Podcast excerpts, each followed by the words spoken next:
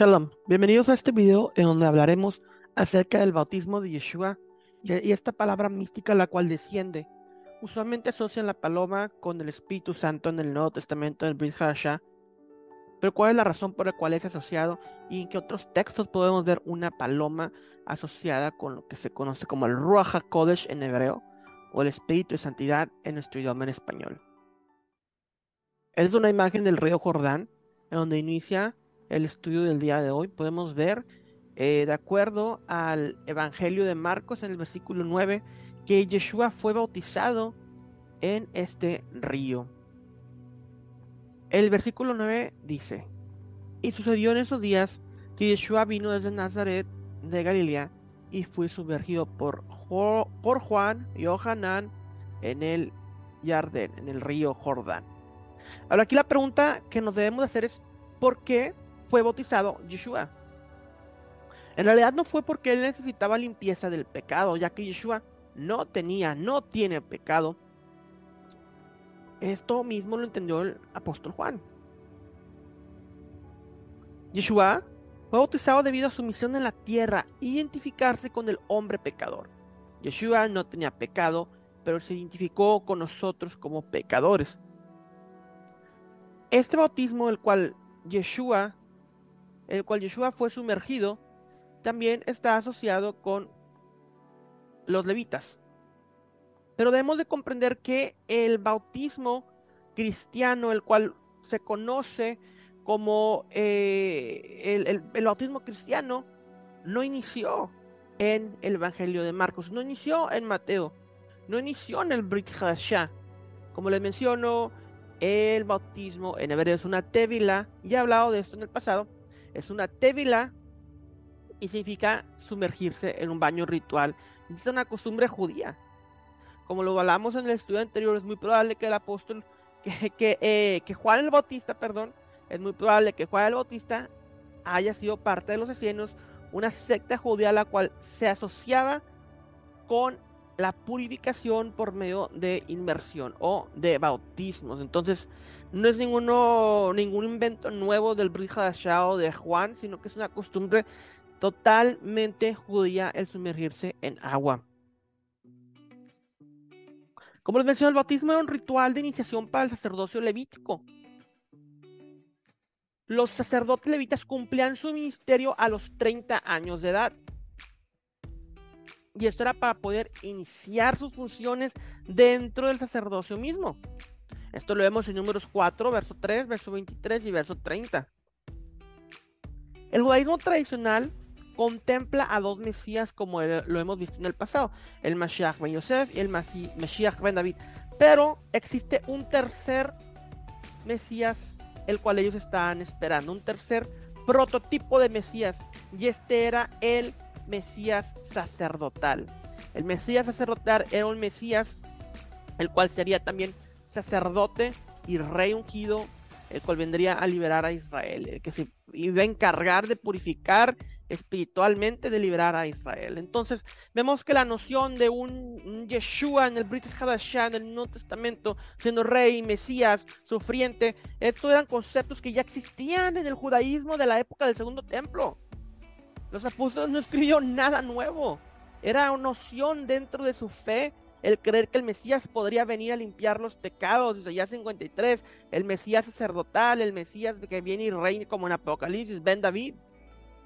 Todo el Brit Hadashah es un texto judío hebraico. Marcos 1.10. Y luego, subiendo del agua, vio abrirse los cielos y el Espíritu como paloma que descendía sobre él. Entonces vemos que se abren los cielos esto habla de una conexión directa entre el cielo y la tierra.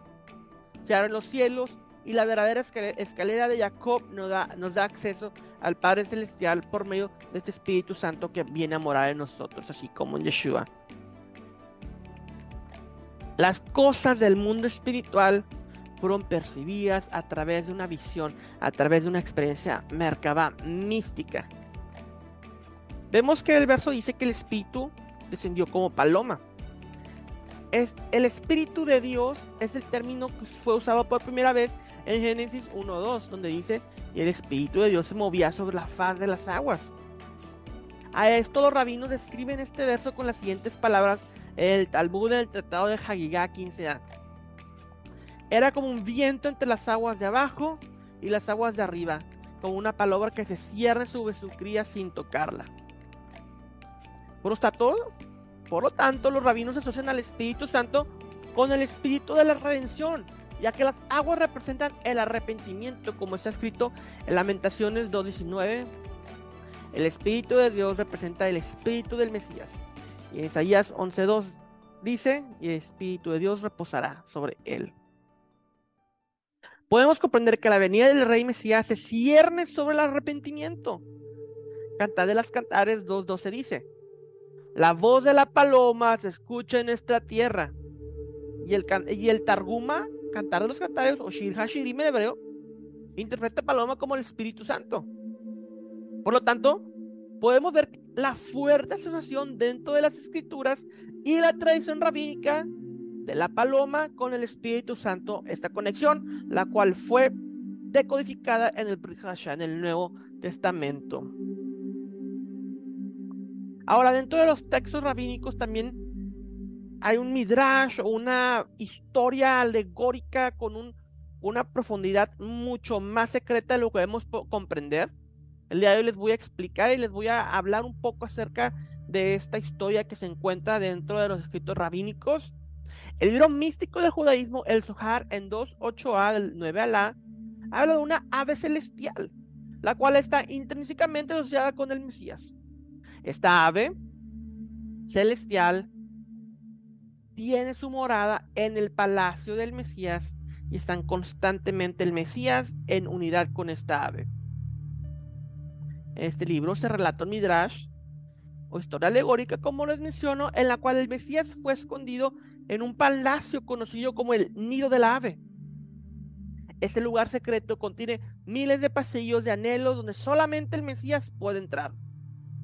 Es ahí donde el Mesías espera que se le dé la señal que a su tiempo, que su tiempo ha llegado y tiene que regresar a cumplir su misión.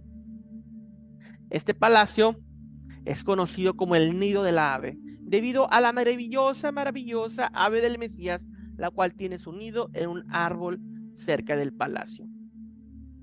Durante las lunas nuevas, Rosh Hodesh, días festivos y Shabbatot, el Mesías entra a aquellos pasillos de anhelo, levanta su voz y llora. Entonces el jardín del, Edén tiembla y el firmamento se sacude hasta que su voz asciende el trono de Dios. Cuando Dios escucha su voz, Dios llama al ave y ella vuela desde el jardín del Edén y entra a su nido y comienza a cantar. El cántico de esa ave es indescriptiblemente hermoso. Nunca jamás nadie ha escuchado tan sublime cántico. El ave repite su cántico tres veces. Tres veces, dice el libro místico del Zohar. Y después del ave y el Mesías ascienden a lo sumo, al mismo trono de gloria. Allí Dios les jura que destruirá el malvado reino de Roma y que le dará a sus hijos todas las bendiciones destinadas para ellos. Después de esto, el ave regresa a su nido y el Mesías regresa, a su palacio y una vez más permanece oculto allí esperando. Entonces vemos en este relato del Zohar que existe dentro de la noción de los libros místicos del judaísmo una ave la cual está asociada con el Mesías, la cual bien podría ser una paloma, como lo vemos en el Nuevo Testamento y en los demás escritos rabínicos. Marcos 1:11, y vino, una voz desde los cielos, la cual decía, tú eres mi hijo amado, en ti me he complacido. La voz del cielo es parte de las visiones místicas, Daniel 4:31 es un ejemplo. La voz celestial también se le llama verberación y de hebreo se le conoce como la bat call o la voz, la hija de la voz. Una voz que es como un eco, de la voz de Dios y se asemeja a muchas aguas, como está escrito en Ezequiel 1.24, como el estruendo de muchas aguas, como la voz del Todopoderoso. Esta voz se define como una voz que se escucha a espaldas, ya que no se puede ver al que habla ni saber de dónde viene. Esto lo vemos en Megilá 32a, en el Talmud. También se define como una voz que canta en Kohalet Rabá 7.8 siendo el canto una imagen de sabiduría que emana de la paloma mística, o es decir, el Espíritu de Dios, este el Espíritu Santo.